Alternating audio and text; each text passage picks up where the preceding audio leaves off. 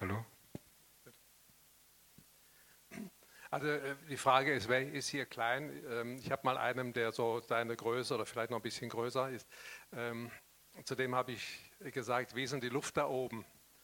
Und dann hat er so geschnüffelt und hat gesagt, es riecht nach Zwerge.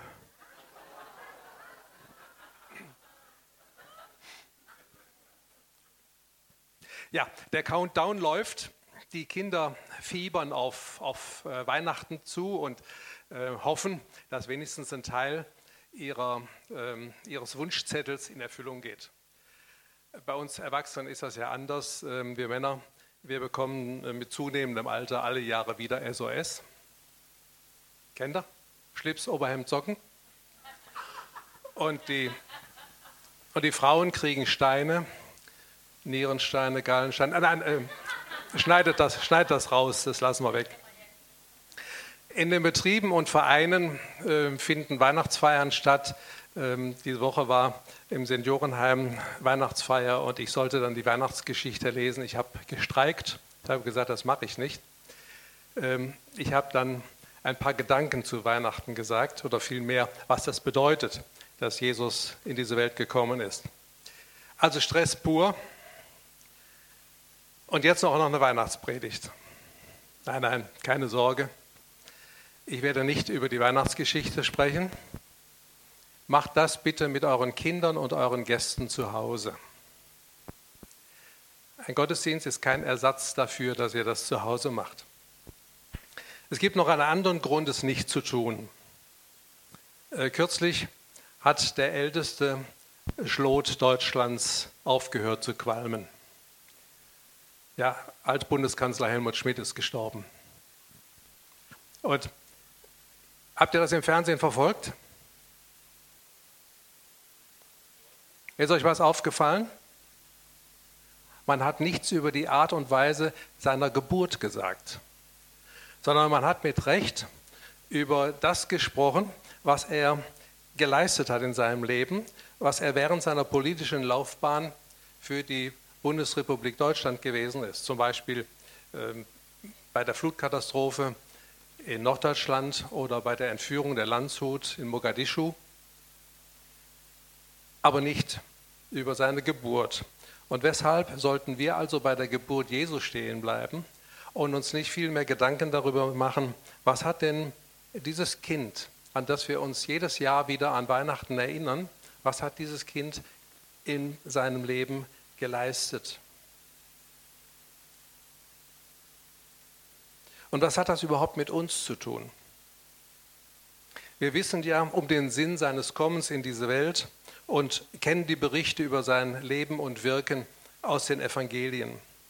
Es gipfelt darin, dass Jesus am Kreuz für unsere Sünden und deren Folgen gestorben ist. Und Jesus hat uns sein Leben gegeben. Und wir haben das Angebot seiner Liebe und Gnade für uns persönlich in Anspruch genommen und haben ihm versprochen, dass wir ihm unser Leben geben.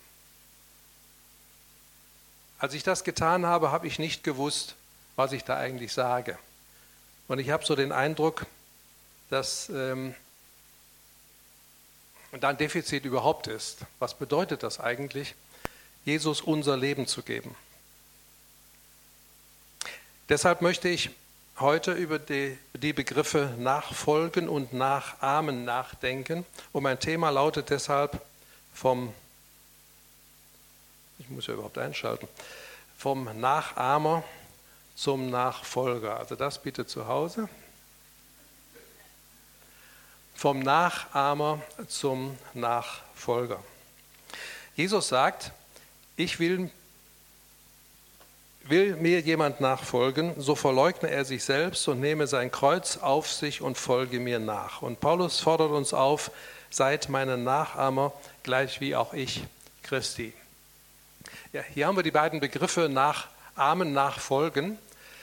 Ich muss allerdings dazu sagen, dass das eine Sache der, der Übersetzung ist, ob man nach Namen oder nach Folgen sagt. Ähm, das, was ich jetzt daraus ableite, kann man nicht zwingend so aus der Bibel ableiten. Aber ähm, lasst euch einfach mal drauf ein. Ich möchte euch Stationen aus meinem Leben erzählen. Keine Angst, ähm, nicht alle äh, und auch nur in groben Zügen, denn ähm, sonst würde ich wie Paulus verziehen bis Mitternacht. Ähm, aber ich kann so beobachten am Verhalten ähm, von mir in bestimmten Phasen meines Lebens, und ich will auch nicht sagen, dass ich gänzlich frei davon bin, aber auch wenn ich so andere beobachte, dass es eine Entwicklung gibt, die man vielleicht vergleichen kann. Ja? Geht nicht. Jetzt. Ähm, mit einer üblichen Lehr- und Lernmethode bei Lehrlingen zum Beispiel. Und zwar, der Lehrherr macht vor und der Lehrling guckt zu, wie er es macht. Und in der nächsten Stufe, da macht nach wie vor der Meister vor, aber der Lehrling darf ihm schon dabei helfen. In der dritten Stufe, da macht es dann der Lehrling und der Meister hilft ihm dabei.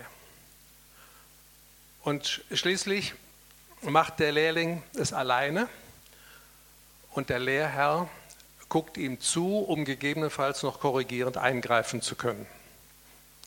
Ich denke, wir machen das bei unseren Kindern zum Teil auch so. Eine Möglichkeit des Lernens. Die Frage ist, ist das eine Methode auch im geistlichen Bereich für das geistliche Wachstum?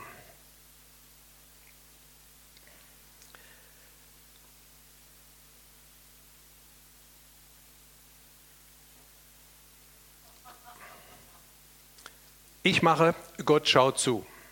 Eigentlich müsste man jetzt umgekehrt sagen, nicht? Gott macht, ich schaue zu, aber ähm, da kommen wir später hin.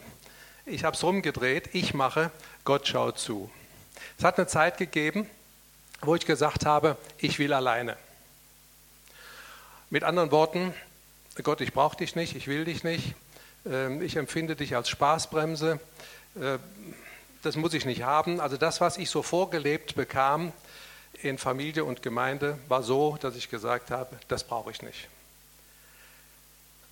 Ich habe sehr schnell begriffen, dass das dumm war und habe mich dann doch für eine Beziehung mit Gott entschieden.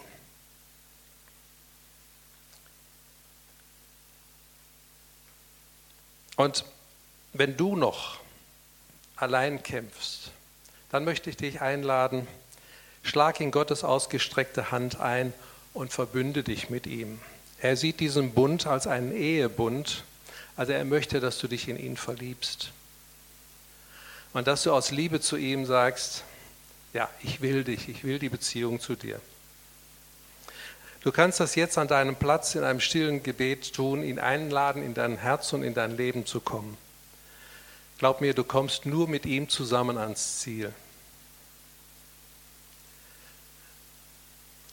Nach dieser Entscheidung folgte eine Zeit, wo ich bewusst oder auch unbewusst gesagt habe, ich kann alleine. Also nicht mehr ich will alleine, sondern ich kann alleine. Ich kannte es nicht anders. Keiner hatte mir gezeigt, wie Beziehung gelebt wird.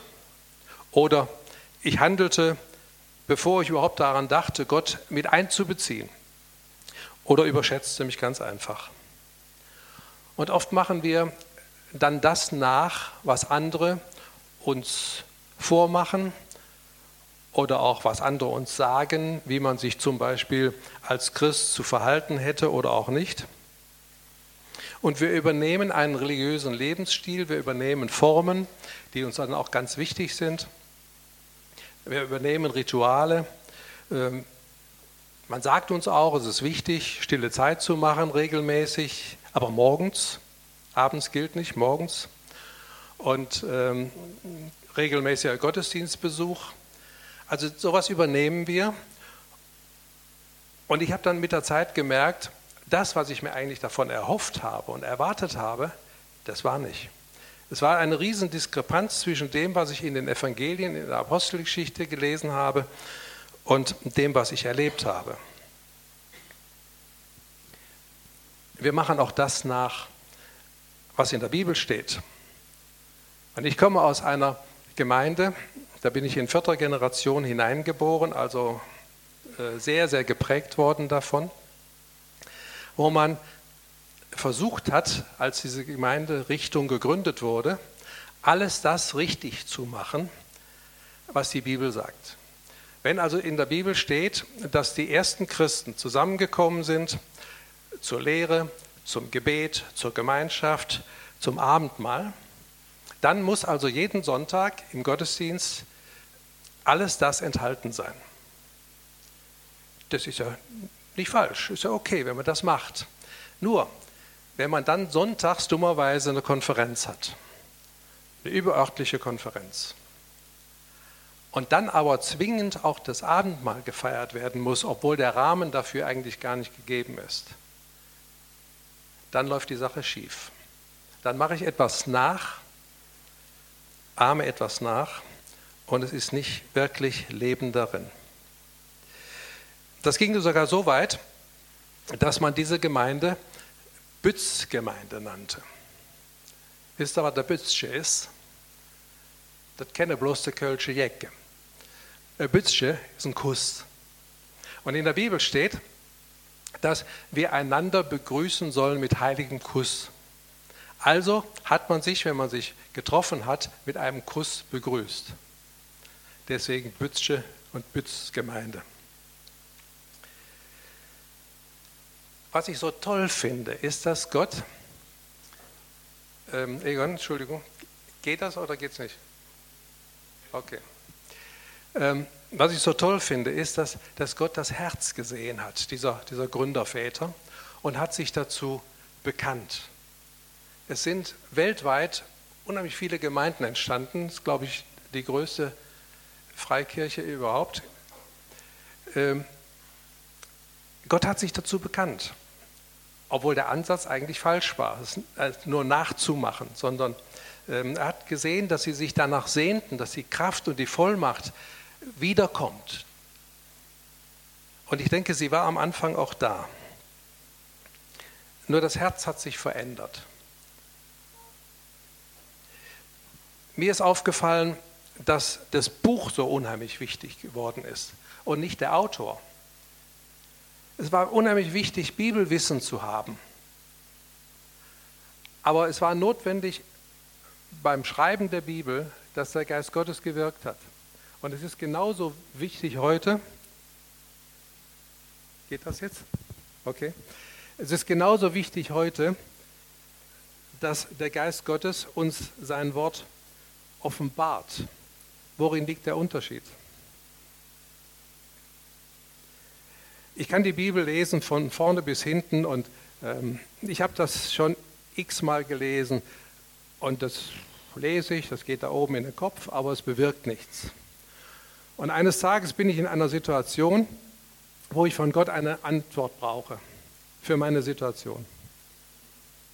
Und da lese ich einen Bibelvers und dann macht Bingo. Und dann merke ich, das hat jetzt bei mir eingeschlagen. Das ging nicht da oben in den Kopf, das ging ins Herz. Das war jetzt Gottes Antwort für mich. Und glaubt mir, alles das, was ich lese und was in die Birne geht, ist wichtig, denn Gott muss ja was abrufen können, also muss ich die Bibel kennen. Aber das, was zählt, ist das, was hier reingeht. Und wenn wir uns an die Köpfe kriegen wegen unterschiedlicher Lehrmeinungen, dann ist das etwas, was sich da oben abspielt. Es ist nichts wert. Das, was hier im Herzen ist, das zählt. Und das verändert letztendlich auch.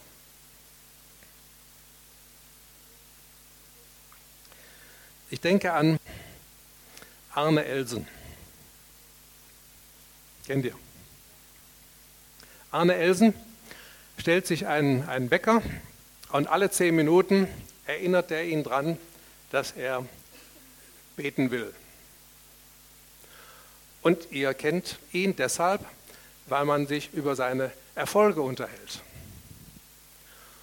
Und jetzt gibt es, liebe Geschwister, die sagen, ich mache das jetzt genauso. Und wenn ich das so mache wie der Arne Elsen, dann geschieht das, was bei ihm geschieht, bei mir auch. Das Nachahmen, ne? Wie weit bist du mit dem Nachahmen gekommen? Hat es was gebracht? Hat es was bewirkt? Oder ich habe euch mal erzählt, dass ähm, Gott mich von den Allergien geheilt hat und ich dann eines Nachts einen Hustenanfall bekam, wie zu besten Allergiezeiten. Und ich habe dann proklamiert, durch deine Wunden bin ich geheilt. Und so lange, bis ich keinen anderen Gedanken mehr im Kopf hatte. Und dann hörte der auf. Das Jahr drauf bekam ich wieder so Anzeichen, Augenjucken, Niesen. Habe ich gedacht, ah, klasse, letztes Jahr habe ich proklamiert, mache ich jetzt wieder und dann geht das wieder weg. Ja, Pustekuchen. Es ging nicht weg. Und dann habe ich begriffen, ich ahme das nach, was ich das letzte Mal gemacht habe. Dazu brauche ich aber Gott nicht.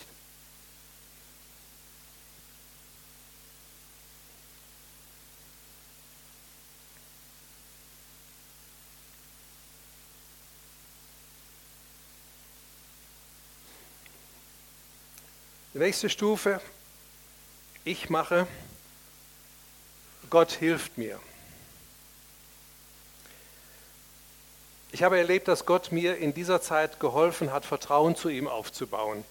Also ähnlich so wie äh, wenn ein Vater hinsteht und sagt, komm Kind, spring, das oben auf der Mauer steht und ähm, das Kind lässt sich in die Arme des Vaters fallen und erfährt dann, der Vater der fängt mich, auf den kann ich mich verlassen, der hält, was er verspricht, der hat gesagt, er fängt mich und er hat es auch getan. Also diese ähm, Zeit des Vertrauens habe ich erlebt, wo das Vertrauen zu Gott wuchs. Und ich wandte mich dann auch immer häufiger mit der Bitte an ihn, bitte Vater, hilf mir aus meiner Notlage. Also immer dann, wenn, wenn ich Probleme hatte, habe ich ihn gebeten, hilf mir daraus. Das ist nicht falsch. Doch wir können in eine Erwartungshaltung kommen, dass wir Gott als Erfüllungsgehilfen nur gebrauchen. Also wenn wir ihn brauchen, holen wir ihn aus der Ecke und wenn er dann das getan hat, was wir uns wünschen, dann stellen wir ihn wieder in die Ecke. Das ist nicht böse gemeint, sondern es ist ein, ein Wachstumsprozess, zumindest war es so bei mir, ein Wachstumsprozess, bis man begreift, es geht eigentlich um mehr als nur darum. Es ist die Haltung eines Kindes, nicht eines Erwachsenen. Also man kann dasselbe tun, aber es ist nicht dasselbe.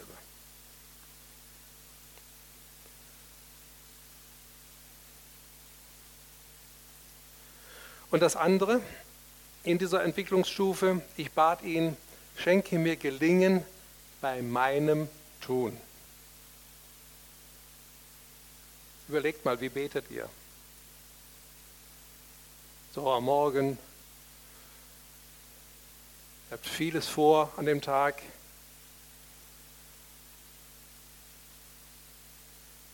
Beten wir so? Hilf mir.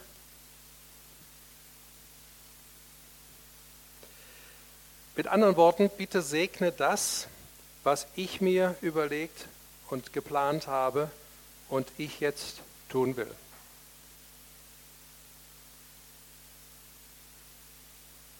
Also ich ertappe mich heute noch immer wieder dabei.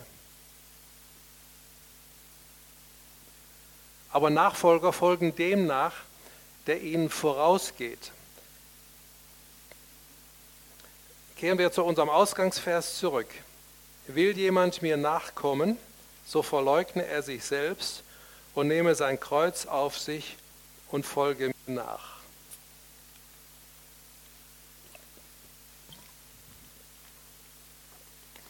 Jesus nennt zwei Bedingungen für die Nachfolge. Erstens die Verleugnung meiner selbst und zweitens die Aufnahme meines Kreuzes. Erstens, Selbstverleugnung hat nichts mit Selbstaufgabe zu tun.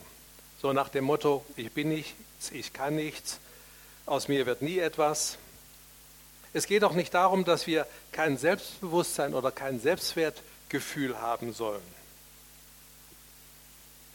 Es geht darum, wenn ich etwas verleugne, sage ich, habe ich nicht. Was habe ich denn nicht? meine alte sündige Natur. Ja, Moment, aber die ist doch noch da. Ja, aber ich betrachte sie als tot. Denn sie ist mit Christus gestorben. Mein altes Leben ist vorbei oder sollte es zumindest sein. Ich bin eine Neuschöpfung und schütze mich nicht mehr auf mein altes Selbstbewusstsein, auf mein altes Ego, mein altes Selbstwertgefühl, auf mein Können, auf meine Leistung, sondern darauf, dass ich weiß, wer ich in Christus bin und eben nicht aus mir selbst.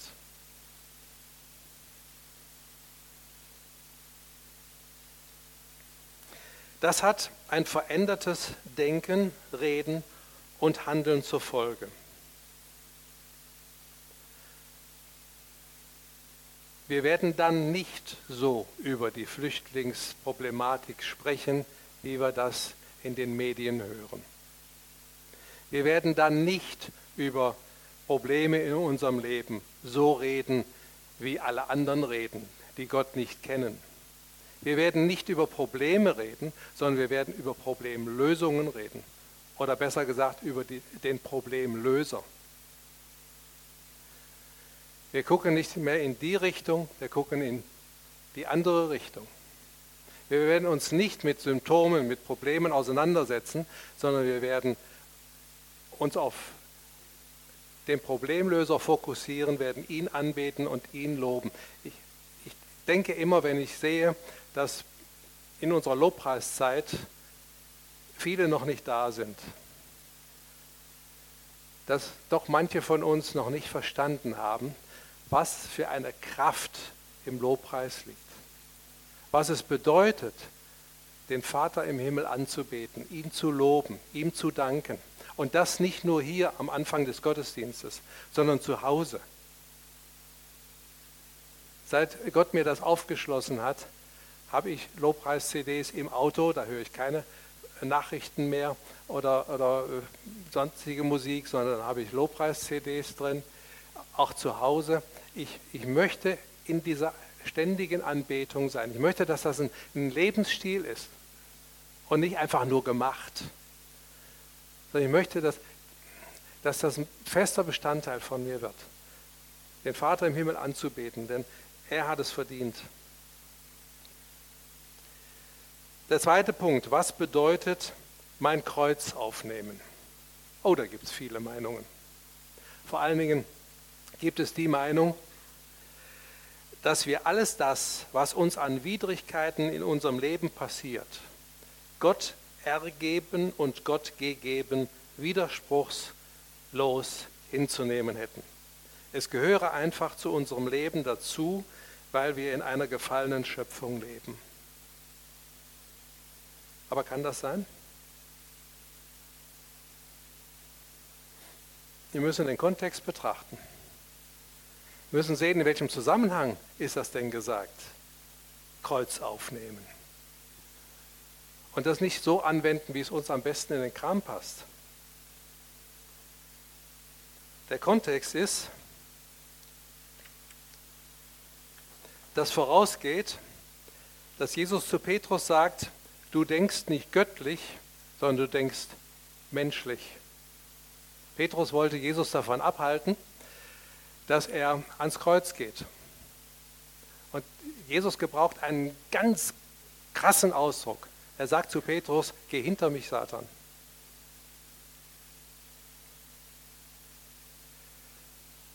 Du denkst nicht göttlich, sondern menschlich. Darum geht es also nicht, den alten natürlichen Menschen zu reanimieren, sondern im neuen geistlichen Menschen zu leben. Der alte Mensch denkt menschlich, der neue göttlich. Und Selbstverleugnung und Kreuz aufnehmen haben dasselbe Ziel. Göttlich, das heißt übernatürlich zu denken und nicht menschlich. Das mal überlegt, was das bedeutet, übernatürlich denken und nicht menschlich. Den übernatürlichen Bereich in meine Überlegungen im täglichen Leben mit hineinzunehmen, zu erwarten, dass Gott nicht nur im natürlichen Bereich in meinem Leben handelt, sondern auch im übernatürlichen. Dass der, natürliche, der übernatürliche Bereich genauso real ist wie der natürliche.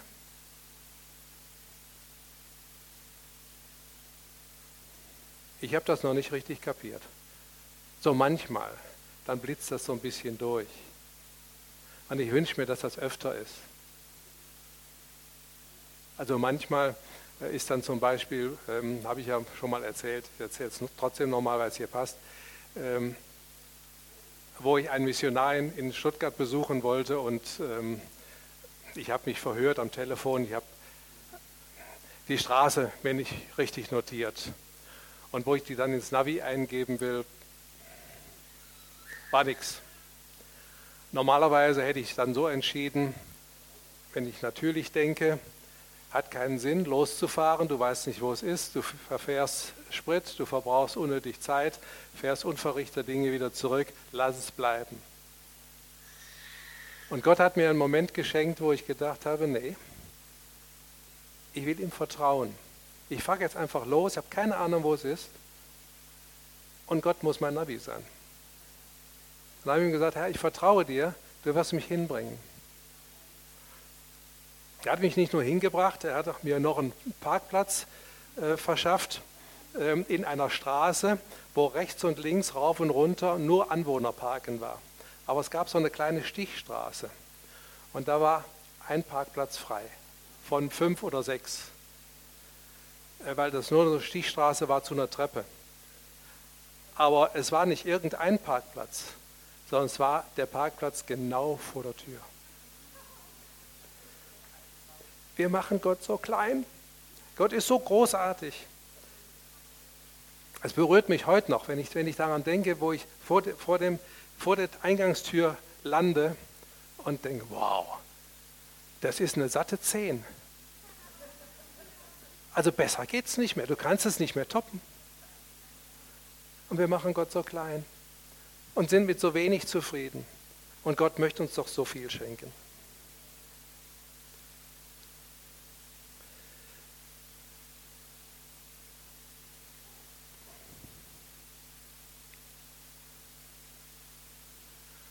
Achso, ja, das ist nochmal, geh hinter mich, Satan, du bist mir ein Ärgernis, denn du sinnst nicht auf das, was göttlich, sondern auf das, was menschlich ist. Und dann kommt, will jemand mir nachkommen. Also, nicht Widrigkeiten unseres Lebens sind hier gemeint, sondern das menschliche Denken und wir sollen göttlich denken. Und dann sind wir dabei, was wir in Matthäus 6 lesen, trachtet zuerst nach dem Reich Gottes und nach seiner Gerechtigkeit und alles andere, da kümmert sich dann Gott drum, wird euch zufallen. Das, das göttliche Denken ist genau andersrum wie das menschliche Denken. Genau rumgedreht.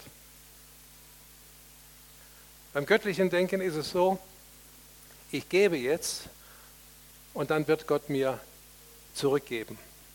Das menschliche Denken ist, ich gucke jetzt erstmal, dass ich was im Geldbeutel habe und dann kann ich geben.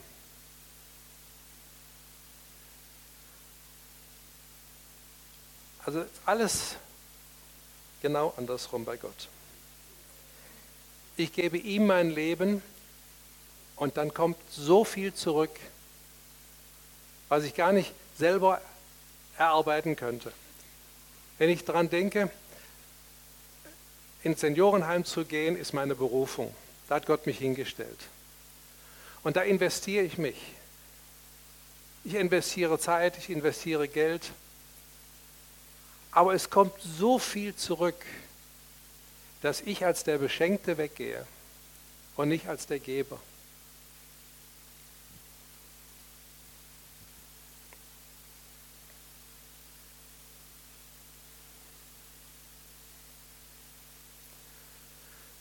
Gott macht, ich helfe ihm.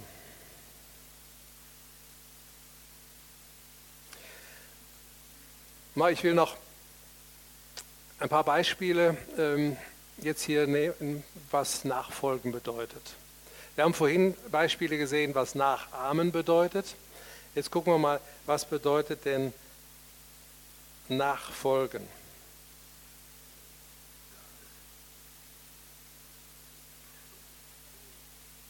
Also ich will nicht behaupten, dass ich äh, auf alles ähm, eine, eine Antwort habe. Aber zum Beispiel, wenn wir krank sind, gehen wir zum Hausarzt, lassen uns untersuchen und von ihm die Diagnose stellen. Ne? Und nehmen doch nicht einfach die Medizin, die ja jemand anders verschrieben hat. Oder wir legen uns doch nicht unter das Messer, nur weil eine OP bei einem anderen notwendig war. Und wenn wir krank sind, warum gehen wir dann nicht zum Chefarzt?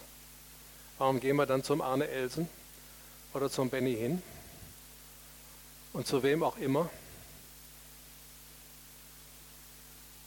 Es gibt ja so, so, ein, ähm, so eine Möglichkeit in Foren und in Chats ähm, zu kommunizieren auf jesus.de.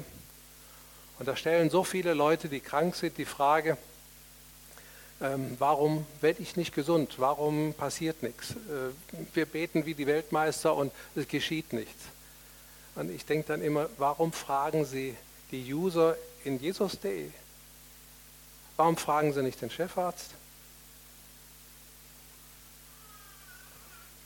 Oder ähm, wir brauchen Arbeit und gehen zum Personalvermittler und bewerben uns nicht einfach bei der Firma, die dieser Personalvermittler irgendjemand anderem vermittelt hat. Warum gehen wir nicht zu unserem Versorger im Himmel und fragen ihn, wo unser Arbeitsplatz ist, wo er uns haben will? Nicht, da bewegen wir uns so häufig im menschlichen Bereich. Wir bewerben uns, wir überlegen, bei welcher Firma sollten, sollen wir uns, soll ich mich bewerben. Fragen wir da wirklich? Oder Jesus sagt, dass wir, wie er das Evangelium verkündigen, Kranken die Hände auflegen und Dämonen austreiben sollen. Alles das hat Jesus getan. Aber wenn wir es tun, dann sind es andere Leute, es ist zu einer anderen Zeit. Es geschieht auf eine andere Art und Weise. Also wir kämen doch nicht auf die Idee zu sagen, klasse, Jesus hat 5000 Menschen äh, gespeist. Da sind eine Menge Flüchtlinge, die haben alle Hunger. Jetzt gehen wir dahin mit fünf Broten und zwei Fischen und machen die alle satt. Blöd, ne? Macht doch keiner. Ja, ganz so blöd ist es nicht. Es hat mal drei Koreanerinnen gegeben, die wollten zum Gottesdienst. Und es hatte lange Zeit vorher sehr intensiv geregnet. Und dann kommen sie an den kleinen Fluss, wo die Brücke drüber äh, geht, um darüber zu gehen, dann äh, weiter zum Gottesdienst. Aber der Fluss war so angeschwollen, dass die Brücke weggespült worden war. Und dann haben sie gesagt, okay, Jesus lief auf dem Wasser, der Petrus konnte das auch und dann können wir das auch. Sie sind nie am Gottesdienst angekommen. Was haben sie falsch gemacht?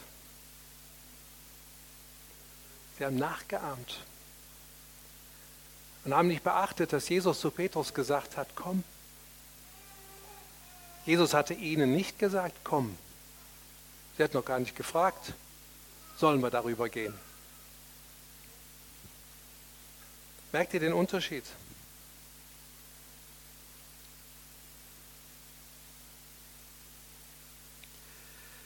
Gott macht und ich helfe ihm. Wenn es Gott macht, hat er das Sagen und wir arbeiten Hand in Hand. Wenn wir das nicht beachten, dann können wir eben ins Handwerk pfuschen. Um das zu vermeiden, lassen wir uns von ihm zeigen, was mein Part ist, was ich tun soll, wie ich ihm helfen soll, wie ich entscheiden soll, damit es in seinem Sinne ist. Das heißt, ich stimme mich mit ihm ab. Jesus tat das in oft nächtelangen Gebeten, sodass er nur das tat, was er den Vater tun sah. Dabei geht es nicht allein um unseren Dienst für Gott, sondern auch in den ganz alltäglichen Dingen. Wenn ich zum Beispiel an meinem Arbeitsplatz eine Situation habe, die wichtig ist und ich wissen will oder auch wissen muss, was richtig ist, genügt doch ein kurzes Sturz, äh, äh, Stoßgebet. Herr, zeig mir, was jetzt richtig ist. Lass mich jetzt richtig entscheiden. Und meine Erfahrung ist, dass, dass Gott dann redet, dass er mir äh, den richtigen Gedanken gibt, dass er mir über eine Entscheidung Frieden gibt und ich weiß, die Entscheidung ist so richtig.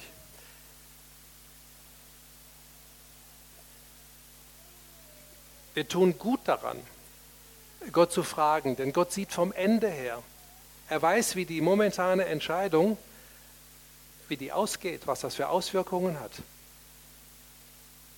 Ich glaube, Karl Marx hätte sein Buch nicht so geschrieben, wenn er gewusst hätte, welche Auswirkungen das haben wird. Oder ich würde manche Entscheidungen in meinem Leben heute anders treffen, weil ich im Nachhinein gesehen habe, was daraus geworden ist.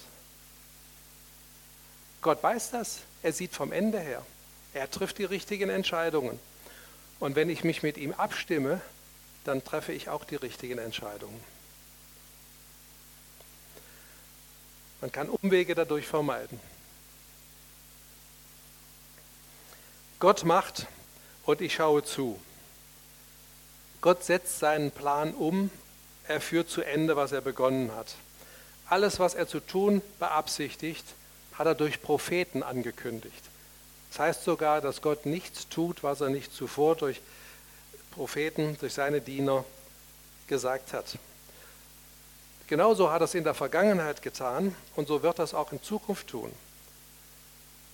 Und er tut genau das, nicht mehr und nicht weniger. Also Gott ist absolut zuverlässig und wahrhaftig, weil er das macht, was er vorher ankündigt. Deswegen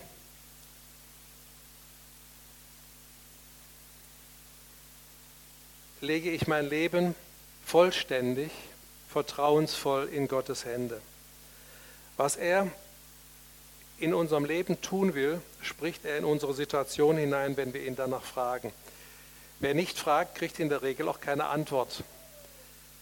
Gott sei Dank redet er oft auch ungefragt. Aber es entbindet uns nicht von der Verantwortung, immer wieder nach seinem Plan für unser Leben zu fragen. Beispiel das Volk Israel. Ähm, wenn der Feind im Land war und der König von Israel hat sich überlegt, mit wem er sich verbünden soll, zum Beispiel mit dem König von Ägypten, um dann den Feind im Land zu besiegen, gemeinsam mit dem. Und kriegte dann einen auf die Mütze. Wenn er aber hergegangen ist und hat Gott gefragt, dann kam der Prophet und hat gesagt, pass mal auf, so sagt Gott, macht gar nichts, steht einfach hin und guckt zu, wie Gott das macht. Und interessant, bei vergleichbaren Situationen handelt Gott immer wieder anders. Interessant zu lesen. Mal sagt er, guckt einfach zu, ein andermal sagt er, macht ordentlich Remi-Demi, ordentlich Radau und dann wird es passieren. Wieder ein anderes Mal sagt er, bildet einen Hinterhalt, nimmt den Feind in die Zange, dann werdet ihr Sieg haben. Immer wieder anders. Das heißt also nicht Methode, sondern immer im Fragen und Hören, Herr, was ist jetzt in dieser Situation dran? Sie ist immer wieder neu. Ich kann keine Methode anwenden. Das, was das letzte Mal funktioniert, das, was beim letzten Mal funktioniert hat, muss nicht und wird eher, eher auch nicht wieder funktionieren. Ein König Asa wurde krank sein Lebenswandel war nicht so, dass es Gott gefallen hätte und deswegen hat Gott zugelassen, dass er krank wurde. Weil er die Absicht hatte, Asa, in deiner Krankheit wirst du dich auf mich besinnen und dann können wir miteinander reden. Dann kann ich dir sagen, was mir nicht gefällt. Und dann lesen wir, selbst in seiner Krankheit fragte er nur die Ärzte. War nicht falsch, die Ärzte zu fragen. Es war falsch, Gott nicht zu fragen. Und dann heißt es, und Asa legte sich zu seinen Vätern, das heißt, er ist gestorben. Und ich glaube, er wäre nicht gestorben, wenn er Gott gefragt hätte.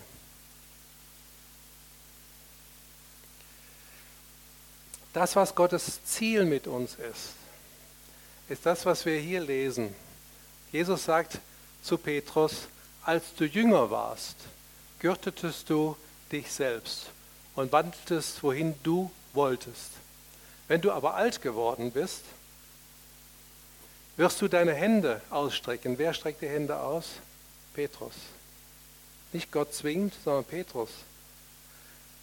Streckt die Hände aus. Und ein anderer wird dich gürten und führen, wohin du nicht willst. Und das macht mir Angst. Dir auch? Dass Gott mich irgendwo hinführen könnte, wohin ich nicht will.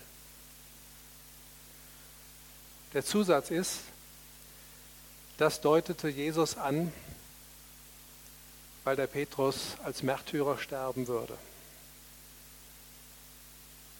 Und wir denken immer, wenn wir das lesen, Gott führt mich irgendwo hin, wohin ich nicht will, dann kommt äh, etwas auf mich zu, was ich mir nicht wünsche, was ich nicht will. Das kann sein. Aber es ist nicht zwingend so. Also ich denke mal, dass Gott die Wünsche, die wir haben, doch auch in unser Herz hineinlegt.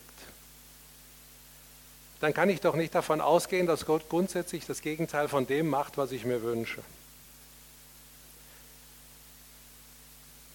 Und ich beobachte bei Menschen, die durch, durch wirklich tiefe Wege gehen müssen, dass Gott trotzdem bei seinen Zusagen bleibt, sie nicht zu überfordern. Wir sehen das bei Abraham. Beim Abraham ging das mit dem Glauben rauf und runter. Mal hat er Glauben gehabt, mal hat er aus lauter Angst, äh, es könnte ihm einer seine Frau äh, wegnehmen, hat er gesagt, ähm, also nicht nur wegnehmen, sondern ihn deswegen auch töten, hat er gesagt, das ist meine Schwester. Das hat er nicht nur einmal gemacht, hat er sogar zweimal gemacht. Aber dann kommt eine Zeit, wo Abraham seinen Sohn opfern soll. Und ich bin zutiefst davon überzeugt, Gott hat den Zeitpunkt genau richtig gewählt. Ein paar Jahre früher hätte Abraham das nicht bestanden. Deswegen ist Vertrauen gefragt. Kenne ich meinen Vater im Himmel wirklich so? Und auch seine Zusagen wirklich so, dass ich meine Hände ausstrecken kann und sagen kann, Vater, führ mich, wohin du willst. Ich vertraue dir, dass du mich nicht überforderst. Ich vertraue dir, dass das, auch wenn es ein schwerer Weg werden sollte, das ist, was für mich am besten ist. Wisst ihr, wir denken menschlich. Wir sehen nur unser Leben hier. Aber die Offenbarung sagt, dass wir einmal mit Jesus im tausendjährigen Reich hier auf dieser Erde regieren werden. Und diese Zeit, die wir hier leben, ist die Vorbereitungszeit für die Aufgabe, die wir im tausendjährigen Reich haben werden und darüber hinaus. Ob du ein kleiner Finanzbeamter wirst oder ein Minister in diesem Reich. Gott bereitet uns hier schon vor. Und deswegen sind auch diese, diese schweren Wege in unserem Leben die Vorbereitung. Und es dient uns zum Besten. Ich habe eine schwere äh, Zeit gehabt, wo Gott meinen Eigenwillen und mein, ähm, mein Stolz zerbrochen hat. Aber bereits in dieser Phase habe ich erkannt oder durfte ich erkennen, dass das gut für mich war. Und ich habe gesagt, Herr, mach weiter. Und ich würde heute zum Beispiel nicht mich um alte Leute, die sabbern und die auch mal nach Dingsbums stinken, im Seniorenheim kümmern können, wenn Gott mich nicht verändert hätte. Also lasst es zu, wenn Gott euch als Rebe beschneidet.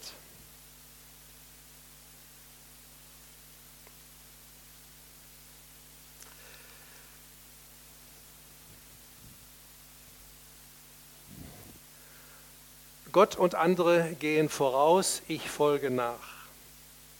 Hier haben wir zwar Nachahmer widerstehen, aber wie gesagt, es ist auch eine Übersetzungssache.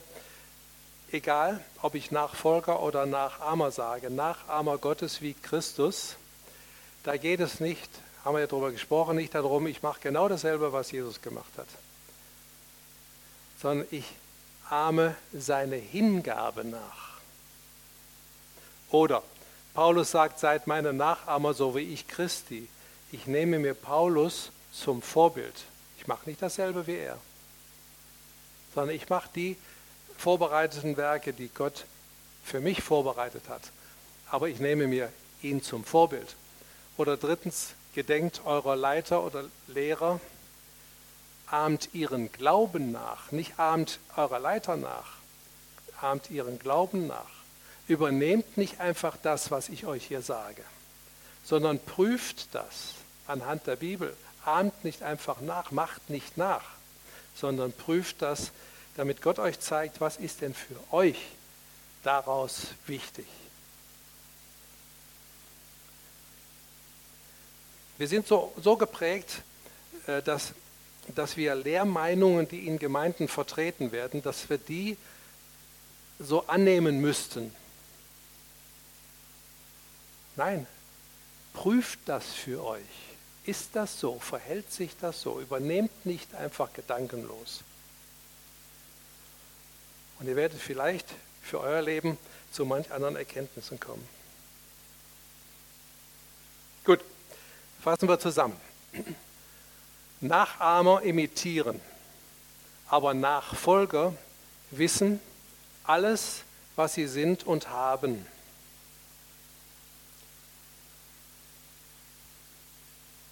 Alles ist ihnen vom Vater geschenkt. Nachfolger legen ihr Leben vollständig und vertrauensvoll in Gottes Hände. Sie stimmen sich mit dem Vater ab und handeln nicht eigenmächtig. Nachfolger ordnen ihren Willen freiwillig dem Willen Gottes unter, so wie Jesus das tat er hätte sich auch was anderes gewünscht, nicht? im Garten Gethsemane, wo er, wo er sagt, nicht dein Wille, sondern, nicht mein Wille, sondern dein Wille geschehe. Nachfolger stellen sich täglich dem Vater zur Verfügung und tun die gleichen Werke, Zeichen und Wunder, die Jesus tat. Doch nicht dieselben. Sie tun die für sie vorbereiteten Werke. Und sie sind Vorbilder im Glauben und in der Hingabe. Such dir Vorbilder, die in ihrem Vertrauen zu Gott beispielhaft sind. Der Hebräerbrief ist voll von Beispielen und es ist hochinteressant, wenn ihr mal die Lebensgeschichte dieser Glaubenszeugen in der Bibel nachlest. Oder es gibt in der Kirchengeschichte auch so viele Zeugnisse, Biografien von, von Männern des Glaubens, Frauen des Glaubens. Äh, zum Beispiel Georg Müller, dem Waisenvater von Bristol, ist hat mich zutiefst beeindruckt, dass der Mann sich mit seinen weißen Kindern an den Tisch setzt. Es ist alles gedeckt, es ist nur kein Essen da. Und er sagt nicht, Kinder, sorry, wir haben kein Essen mehr, muss heute ausfallen, ihr müsst hungern, sondern der Tisch wird gedeckt, sie setzen sich an den Tisch und beten und danken für das Essen und es ist keins da. Und in dem Moment klingelt es an der Tür. Und es ist niemand draußen, aber es steht ein großes Paket da. Und da war das Essen drin.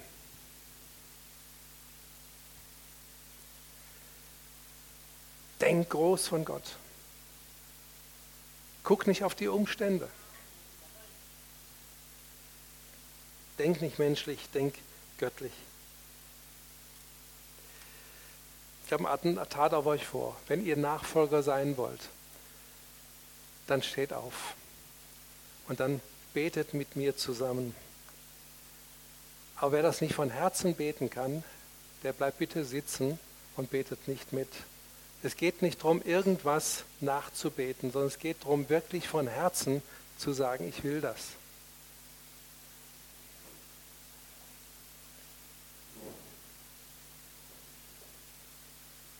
Jesus Christus, mach mich zu deinem Nachfolger.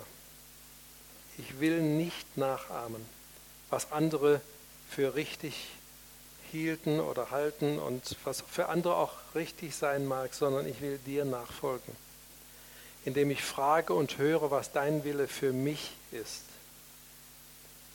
Ich ordne meinen Willen neu deinem Willen unter, so wie du dich mit dem Vater abgestimmt und seinen Willen getan hast. Dein Wort ist mir heilig, aber ich will nicht, dass mir die Bibel wichtiger ist als du du hast dein Leben für mich gegeben. Du hast mir das natürliche und das ewige Leben geschenkt. Aber ich lasse es jetzt los und lege es bedingungslos zurück in deine Hände, damit du über mein Leben verfügst, allem, was es ausmacht. Gebrauche mich mit allem, was ich bin und habe, dein Reich zu bauen und die Werke zu tun, die du für mich vorbereitet hast. Ich bin bereit, dass du deinen Plan für mein Leben umsetzt. Ich will, dass du der Herr bist, der das Sagen hat. Ich danke dir, dass ich dir trauen und vertrauen kann. Amen. Amen.